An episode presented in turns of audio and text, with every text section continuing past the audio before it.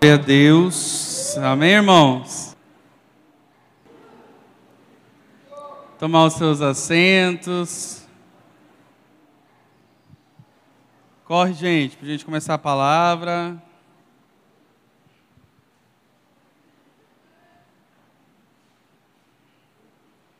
Glória a Deus. Graça e paz, igreja. Sempre o mesmo desânimo. Tá doido? Graça e paz, igreja. Amém, gente. Glória a Deus. Cadê o povo mais feliz da terra aqui? Nossa. Aqui que não tá. Cadê o povo mais feliz da terra, gente? Glória a Deus, né? Pelo amor de Deus. Tá aí morrendo no seu lugar, gente. Eu estava observando aqui, o crente é muito engraçado ele, né? Fez uma fila agora porque tinha alguém com álcool em gel ali é, é, engraçado porque é legal se, se prevenir, mas desde a hora que o povo chegando, todo mundo se abraçando e se beijando igual doido aqui, ó. Fulano, ciclano, abraçando e beijando, depois quer se matar lá de usar álcool em gel, gente. Crente é um bicho estranho, doido, né? Não consegue ficar sem toque mesmo, nunca vi. Gente, rapidinho antes da gente começar a palavra, lembrando vocês que hoje, no final do nosso culto, eu vou ser muito breve com a palavra para que você possa aproveitar aí o seu pós-culto, porque nós vamos ter batata frita ali no fundo. Tá, gente? E essa batata é melhor do que do McDonald's. Garanto para você. Então passa lá, abençoa a gente, compra uma batata, é o combo. Eu nem sei quanto que tá. Quanto? Sete reais a batata e o refri? O que, que vem na batata? Só batata? Ketchup, cheddar, maionese, sal e tudo mais. Amém? Sete reais, passa lá, abençoa a gente, que vai ser bênção demais. Povo empenhado. Pessoal, abra aí sua Bíblia no livro de Marcos. Livro de Marcos, capítulo 8, versículo 22, nós vamos ler. Marcos, capítulo 8, versículo 22. Amém? Amém, gente? Me ajuda a pregar hoje aí, pelo amor de Deus. Vocês têm que estar animados. Isso, Lucas, não é só ficar conversando, não. É que dá glória a Deus também. Aleluia. A palavra do Senhor, ela diz assim: Eles foram para Betsaida e algumas pessoas trouxeram um cego a Jesus, suplicando-lhe que tocasse nele. Ele tomou o cego pela mão e o levou para fora do povoado depois de cuspir nos olhos do homem e impor-lhe as mãos, Jesus perguntou: Você está vendo alguma coisa? Ele levantou os olhos e disse: Vejo pessoas, e elas parecem árvores andando. Mais uma vez, Jesus colocou as mãos sobre os olhos do homem. Então seus olhos foram abertos e sua visão foi restaurada, e ele via tudo claramente. Jesus mandou para casa dizendo: Não entre no povoado. Amém, gente?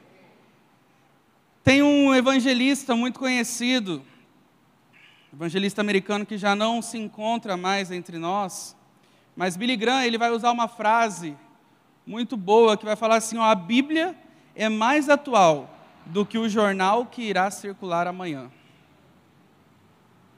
A Bíblia, a palavra de Deus a qual nós cremos, confiamos e lemos todos os dias, nós temos que entender que ela, por mais que já foi escrita há tanto tempo, ela ainda é tão atual quanto o jornal que vai circular amanhã de manhã.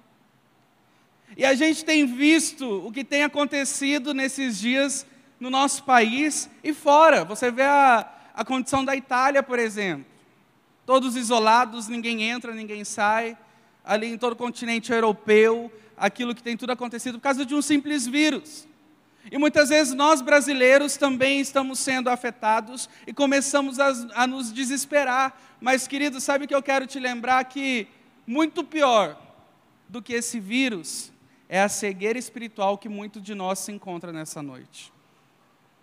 Nós estamos tão preocupados com o vírus que está propagando, mas nós estamos vivendo e continuando a viver como se Jesus não fosse voltar. Estamos cegos espiritualmente espiritualmente, dentro da igreja muitas vezes, frequentando um culto, frequentando um GC, mas sem comunhão e intimidade com Cristo. E eu gosto dessa passagem muito. E se tem uma coisa que eu sempre procuro reler e ficar lendo e ficar comparando, são os milagres de Cristo. Porque os milagres de Cristo, eles nos dão uma fé. Amém? Se Cristo foi suficiente para curar a esse cego e restaurar a visão dele, ele é suficiente para restaurar a nossa visão nessa noite. Amém? Então, vira e mexe, eu começo a ver isso, eu começo a ler os milagres, e é interessante que esse milagre, desse modo, só Marcos vai relatar. Marcos ele faz questão de falar que Jesus estava passando por Betsaida. Por quê? Por uma questão econômica, uma questão política e geográfica, não era o caminho de Jesus passar por ali. Mas Jesus, certa feita, estava andando ali e trouxeram um cego. E queridos, como eu disse aqui, a Bíblia é mais atual do que o jornal de amanhã. E como que eu sei disso? Porque eu não sei você, mas muitas vezes eu me vejo encarnado nos personagens bíblicos que nós encontramos por toda a Bíblia. Quantos de nós, ao, ao deparar com um problema na nossa vida, nós não, falar, nós não vamos lá para Davi? Para segundo Samuel ler sobre a história de Davi derrotando o gigante, a gente fala assim: eu vou derrotar o gigante. A gente faz isso. Só que é engraçado que muitas vezes, quando é para inverter a história e sair do papel de mocinho, do vencedor, do bonzinho, e irmos para o papel do vilão, do necessitado, daquele que é cego, eu não. Sei que está falando, não. Só que muitas vezes nós estamos cegos dentro da igreja. E nós vemos que Jesus ele tem uma maneira que talvez seja única. Três vezes Jesus vai fazer esse tipo de milagre usando a sua saliva. Se fosse nos dias de hoje, estava proibido, né? Por causa do coronavírus. Mas Jesus, ele chega ali para aquele cego, trazem aquele cego até ele, e ele pergunta: O que queres que eu te faça? Restaure a visão. E a gente vê que Jesus, então, ele gospe e ele toca nos olhos daquele cego. E por que, que Jesus ele gospe? Ele poderia simplesmente chegar e falar para o cego assim: Olha, volte a enxergar. E o cego voltaria a enxergar. Quantas vezes a gente vê Jesus só tocando num leproso e o leproso é curado? Quantas vezes nós vemos Jesus falando, levanta e anda, e o paralítico ele anda, ele sai correndo, e por que com esse homem Jesus faz diferente? Havia uma crença nessa cidade de que as, a saliva do povo tinha algo medicinal. Você acredita nisso? Eles achavam que o fato de, da minha saliva eu podia chegar ali nos meninos e cuspir neles, que eles vão ser curados. Era algo cultural da época. E Jesus, respeitando a cultura, respeitando as crenças, Jesus ele fala assim: deve, deve ter pensado consigo, se eu somente falar para ele voltar a enxergar, talvez ele não enxergue. Então eu vou aqui colocar nos processos que ele possa crer e ter a experiência dele comigo. De cara eu já aprendo, querido, que Jesus ele nunca vai vir na nossa vida trabalhar na nossa vida de maneira que nós não entendemos. Jesus ele é um Deus didático, um Deus que nos ensina durante todo o processo. Então, muitas vezes para Deus restaurar a nossa visão, muitas vezes para Deus falar o nosso coração, Deus vai usar de coisas que nós acreditamos. Jesus é simples. Amém, gente? Jesus é simples. O cara cria nisso, então beleza, então vou aqui, ó, curar ele da maneira como ele acredita. E Jesus então cura esse homem. E é interessante que Jesus, ao cuspir nos olhos desse cego, ele fala assim: Você enxerga? E o que, que o homem responde? Sim. Eu vejo homens e os vejo como árvores. E o que, que Jesus faz, querido? Jesus não se contenta, ele gospe de novo, passa sobre os olhos daquele cego e fala assim: e agora? E a palavra fala que a visão desse homem foi restaurada completamente. Eu fiquei me questionando por quê? Se esse homem via pessoas como árvores, então ele tinha sido parcialmente curado. Então só ali Jesus já teria sido glorificado. Só ali Jesus já teria sido reconhecido, porque de um homem que não enxergava nada, para de repente um homem que passa a ver homens como árvore, já temos um progresso muito grande nesse meio. E eu fiquei questionando, mas por que que Jesus, tudo bem, eu sei que ele é um Deus e Deus ele não faz a obra por incompleto. Deus ele termina a obra que ele começa. Nós somos prova disso, nós somos estamos em andamento e seremos aperfeiçoados até a vinda de Cristo Jesus. Porque ele é fiel. Só que algo que tocou meu coração nessa semana, quando eu usei esse texto para fazer uma devocional, foi que o Senhor falou muito claro comigo. Deus falou assim comigo, João, sabe por que, que Cristo toca novamente naqueles olhos e faz ele enxergar claramente? Porque homens não foram feitos ser, para serem enxergados como árvores. Quando nós enxergamos pessoas como árvores, quando nós estamos dentro da igreja e não temos uma visão clara das pessoas que estão ao nosso redor, e não temos uma visão clara do Cristo a qual nós servimos, querido, nós temos um risco muito grande de coisificar pessoas. Esse homem, ele tinha que entender que ele não foi criado para ver outros homens como árvores em movimento, não, ele foi feito para ver homens como os homens são. E homens nasceram para serem perdoados, amados, respeitados. Nós não podemos coisificar pessoas. Se esse homem continuasse a ver homens como árvores, ele correria o risco de tratar as pessoas como qualquer um. A árvore você pega um fruto dela, você puxa, você passa, está andando na rua, não sei se vocês fazem isso, às vezes eu já fiz bastante. Está andando na rua e puxa, do nada. E sai amassando a folha. Você não está nem aí, porque é uma árvore. Na nossa cabeça a árvore não vai gritar. Na nossa cabeça a árvore não vai chorar. Então, se esse homem talvez continuasse tendo essa visão de outros homens como árvore, ele teria um processo de coisificar pessoas. E eu e você, será que nós não estamos dentro da igreja, sentado, todo mundo bonitinho aí, com cara de crente olhando para mim? E na verdade, no nosso interior, nós estamos coisificando pessoas? Será que nós não estamos enxergando pessoas como árvore o tempo todo? Querido, é impossível eu falar que eu sou tocado pelo poder do Evangelho, é impossível eu falar que eu fui tocado por Jesus e eu continuar usando pessoas para crescer na minha vida pessoal. E eu continuar usando pessoas em busca de algo que eu quero que eu quero na minha vida. O evangelho é acerca de uma boa notícia aos necessitados. E sabe quem é necessitado aqui nessa noite? Eu e vocês. Todos nós somos carentes da graça e da glória de Deus. Todos nós temos a necessidade do toque transformador de Cristo Jesus na nossa vida. E nós precisamos sair daqui nessa noite com a nossa visão transformada. Nós precisamos sair daqui nessa noite com o segundo toque de Cristo na nossa vida. Nós precisamos estar dispostos a, de, a deixar com que Ele nos toque. Esse homem podia muito bem ter falado: Ah, Senhor, eu enxergo. Que legal, eu estou enxergando e viver uma falsa cura. Mas ele faz questão de falar: Não, eu enxergo. Mas eu vejo pessoas como árvore em movimento. Às vezes eu e você nós batemos no peito, colocamos legendas, tiramos selfies, né? Como se nós todos fôssemos curados já. Mas quanto de nós ainda não estamos vendo pessoas como árvores no nosso dia a dia? E eu quero trazer aqui nessa noite para a gente refletir três, três sinais que nós temos que estar atento para que a gente não caia no mesmo risco desse homem.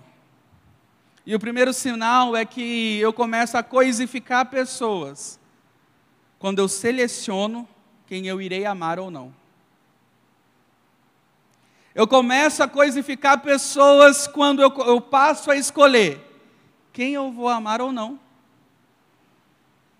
Qual que é o mandamento? Fala aí, Isaac. Qual que é o primeiro mandamento? E o segundo? Não, Isaac, não ouviram. Fique de pé para a gente ver você. Vai, isso. Olha isso, gente. Aplauda ele aí, gente. Pelo amor de Deus.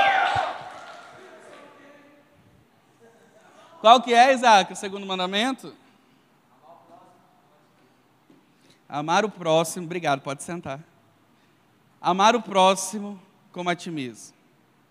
Querido, a palavra de Deus se nós acreditamos que ela é imutável, nós buscamos segui-la como ela é. E a palavra é clara quando vai falar que nós devemos amar o próximo como a nós mesmos.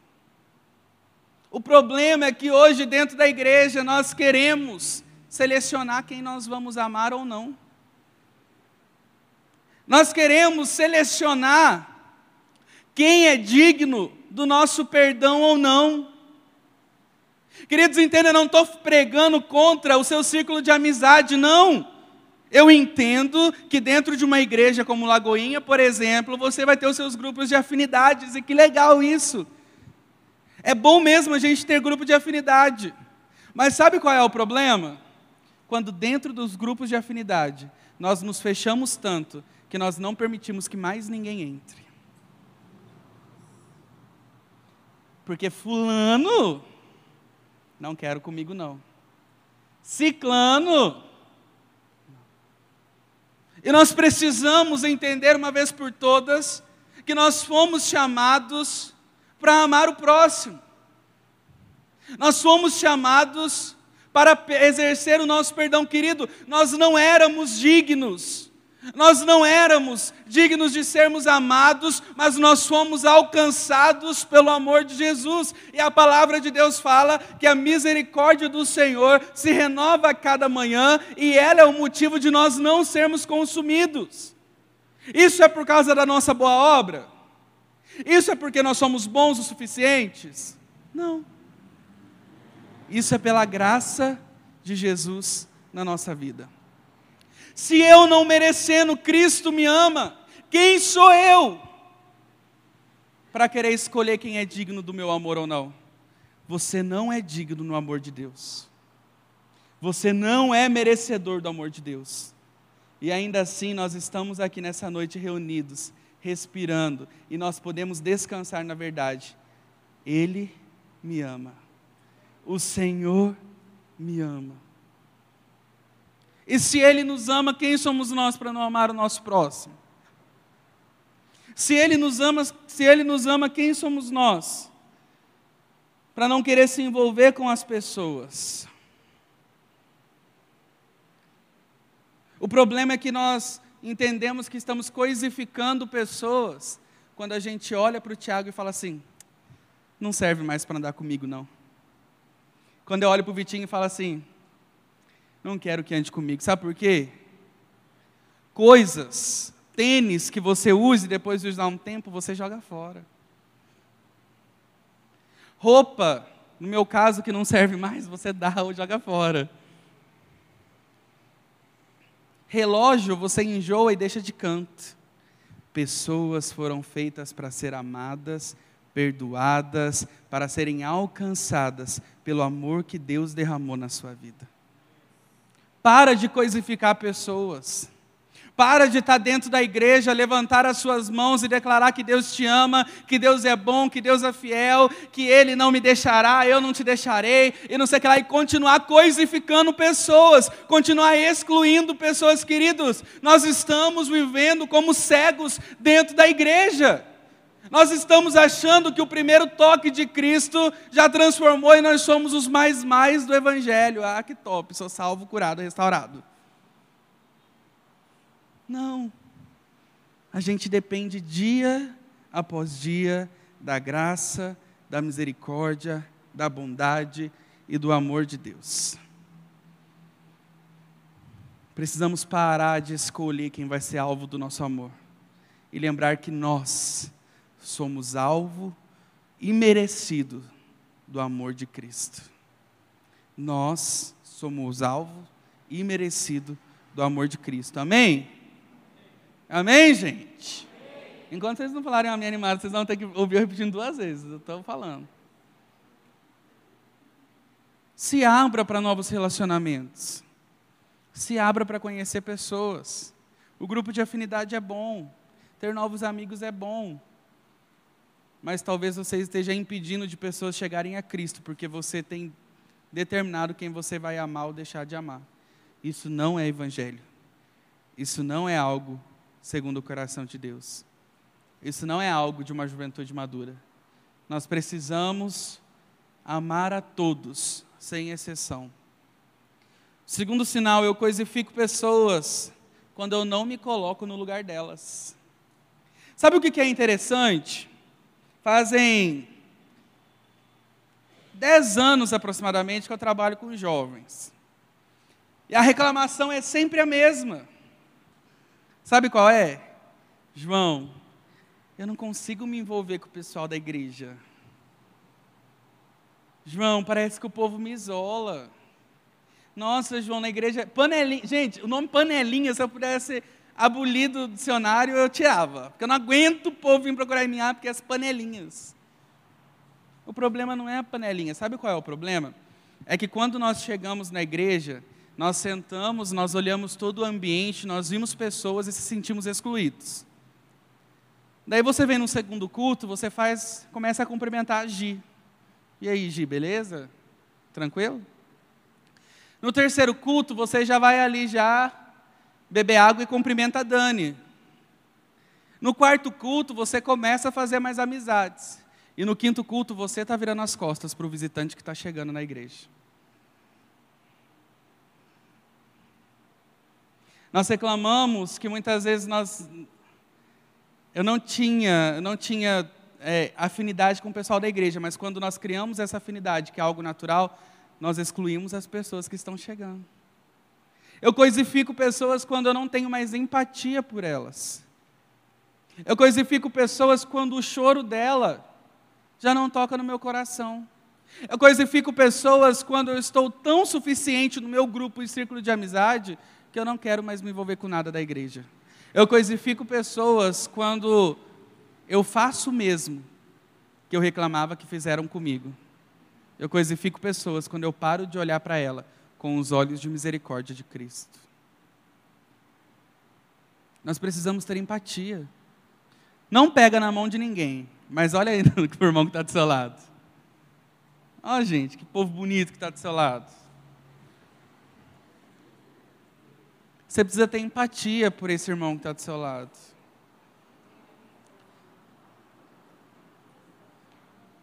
E às vezes nós falamos assim, mas João, o fulano é tão chato. Gente, vamos lá, vamos abrir o coração agora, gosto disso. Vamos lá, vamos, vamos botar fogo aqui no trem, mentira. Gente, quem já pensou assim, nossa, fulano, vou chamar fulano, mas fulano não é tão legal. Ah, o São Paulo, gente, impossível que no meio desses crentes São Paulo Quantas vezes nós não falamos isso? Nossa, não vamos chamar fulano para o rolê não, porque o fulano é chato. Ou não chamam fulano para o rolê não, porque o fulano vai estragar o rolê. Mas sabe o que a gente se esquece? A gente muitas vezes se esquece que alguém em determinado momento resolveu passar por cima da nossa chatice também para poder nos envolver na igreja. Querido, você não é legal o tempo todo, não. Você é chatinho também, eu sou. Todo mundo tem um lado chato. E ainda assim alguém resolveu olhar com os olhos de misericórdia e com os olhos de Deus para mim, para você e nos inserir no contexto igreja. E porque hoje eu e você nós fechamos os olhos para essa pessoa e continuamos a nossa vida normal. Porque fulano é chato? Ah, me poupa, você também é e está no solê. Ah, porque fulano reclama demais, você também já reclamou e está no solê. Nós precisamos ter empatia um com os outros. Amém? Quantos aqui estão dispostos a ter empatia com o irmão que está do seu lado? Eu vou acreditar nisso, nesse amém fuleiro seus. E eu começo a coisificar pessoas quando eu não tenho mais o mesmo sentimento de antigamente. Nós sabemos que todo sentimento para ele florescer e permanecer, ele precisa ser cultivado. Uma amizade, ela precisa ser cultivada. Gente, se você só mandar mensagem para a pessoa e a pessoa não te responde, não faz questão de você, vai rolar amizade? Não vai rolar. Um namoro, ele precisa ser cultivado. Né? Você precisa lá dar um chocolatinho, dar uma florzinha, mandar uma mensaginha. Né? Não é só no começo. Amém, gente? E um casamento, ele precisa também ser cultivado. Um casamento ele precisa também dia após dia passar pelo cultivo do sentimento. E assim também precisa ser com a nossa vida diária com Deus. Queridos, nós precisamos cultivar o nosso relacionamento com Deus. Nós precisamos cultivar o nosso relacionamento com a palavra de Deus. Nós precisamos cultivar o nosso relacionamento uns com os outros. É preciso cultivar. E como que nós cultivamos o nosso relacionamento com Deus? Gastando tempo com Ele, lendo a palavra, estudando a palavra, jejuando, orando, buscando. Mas que tempo que eu tenho para isso, João? Não sei se vira nos 30. Mas a gente começa a ser indiferente às pessoas que estão ao nosso redor quando eu passo a ser indiferente também a Cristo. Quanto mais relacionamento eu tenho com Deus, mais fácil vai ser eu amar o meu próximo. Quanto mais relacionamento eu tenho com Deus, mais fácil será perdoar o meu próximo. Quanto mais eu cultivo uma vida com Deus, mais fácil será exercer o perdão sobre o meu próximo. O problema é que quando nós coisificamos pessoas, nós também coisificamos o nosso relacionamento com Deus. Sabe quando nós coisificamos o nosso relacionamento com Deus? Quando nós passamos o dia todo no Instagram e nós separamos os cinco minutos antes de dormir à noite para falar: Deus, obrigado por esse dia. Quando de manhã a gente acorda e fala assim: Deus, me protege, me livre e me guarda, que eu tenho um dia top abençoado em nome de Jesus, amém. Dali a cinco minutos você está no trem, no metrô, no ônibus, mexendo no seu celular, viajando em tanta coisa, que você não teve tempo para cultivar mais um pouco. Todo relacionamento ele precisa, você precisa falar, mas você precisa ouvir. Cultivar um relacionamento tem a ver com um bom diálogo. Como tem sido o seu diálogo com Deus? Como está a sua vida com Deus? Como você tem andado com Deus? Será que nós não estamos coisificando as coisas de Deus também? Será que, como esse cego, nós não estamos só parcialmente curados? Será que se Jesus estivesse aqui e perguntasse para a gente, como que a gente ia falar? Eu vejo claramente, porque eu olho para o Lucas e eu vejo o amor de Cristo derramado sobre a vida dele. Eu vejo claramente porque eu olho para a Cris e eu vejo claramente o perdão de Deus derramado sobre a vida dela. Eu olho claramente porque eu olho para a Vitória e eu vejo a misericórdia de Deus derramada sobre a vida dela.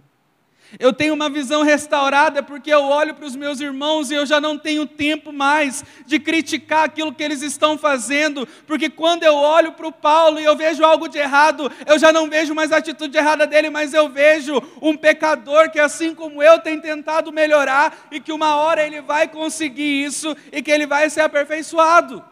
Essa é uma visão clara, essa é uma visão curada, essa é uma visão restaurada. Quando eu olho para a igreja de Cristo Jesus e eu não tenho tempo para criticar, porque eu sei que é uma noiva que está sendo aperfeiçoada para o encontro com o Rei dos Reis.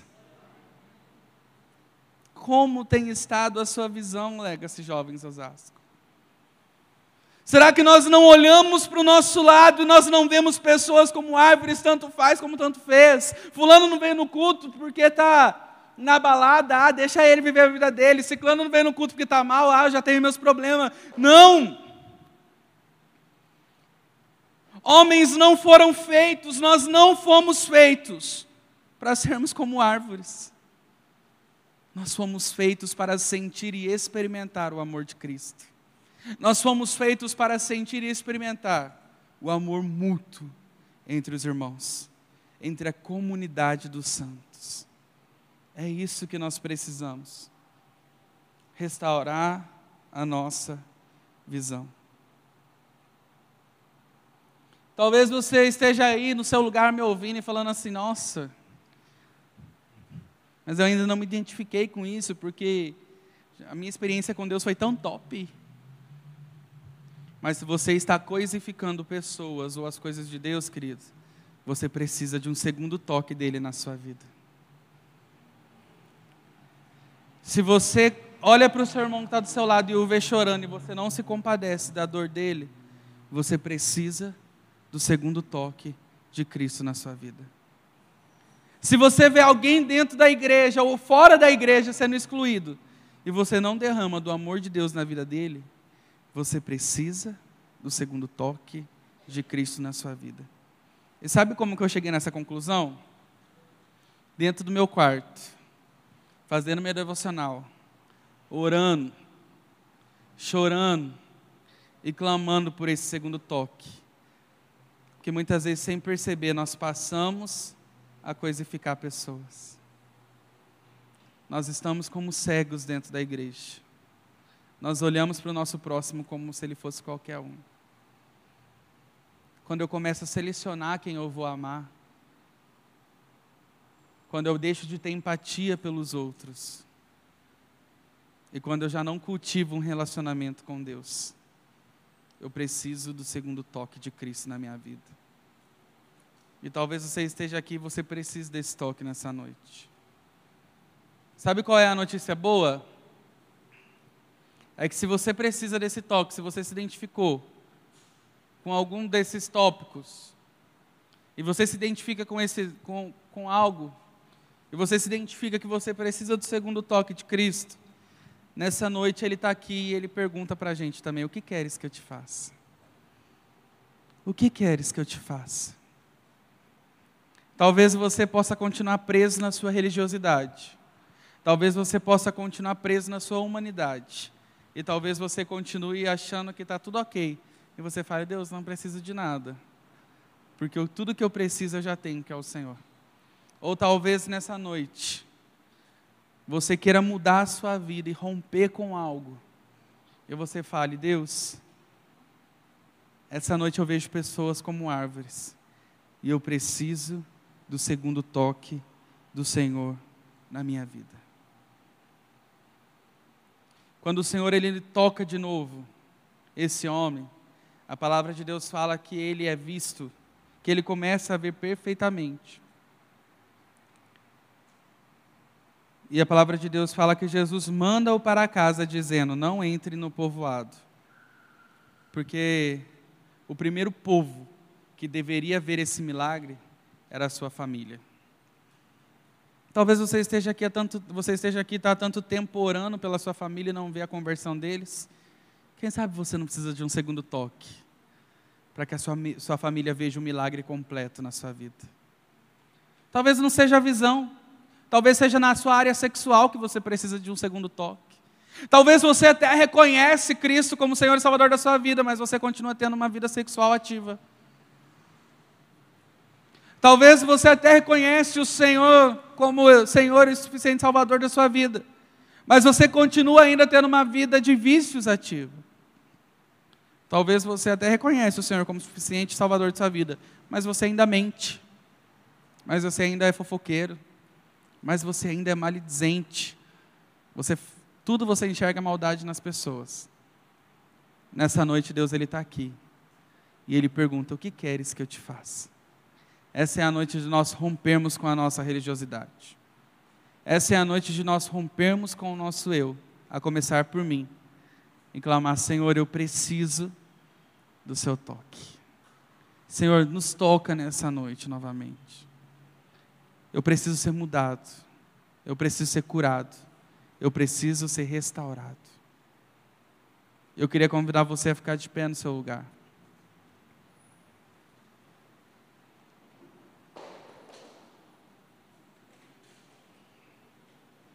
Como eu disse aqui, querido, Jesus é simples. Ele não precisa que eu fique orando aqui. Ele não precisa do louvor cantar aqui.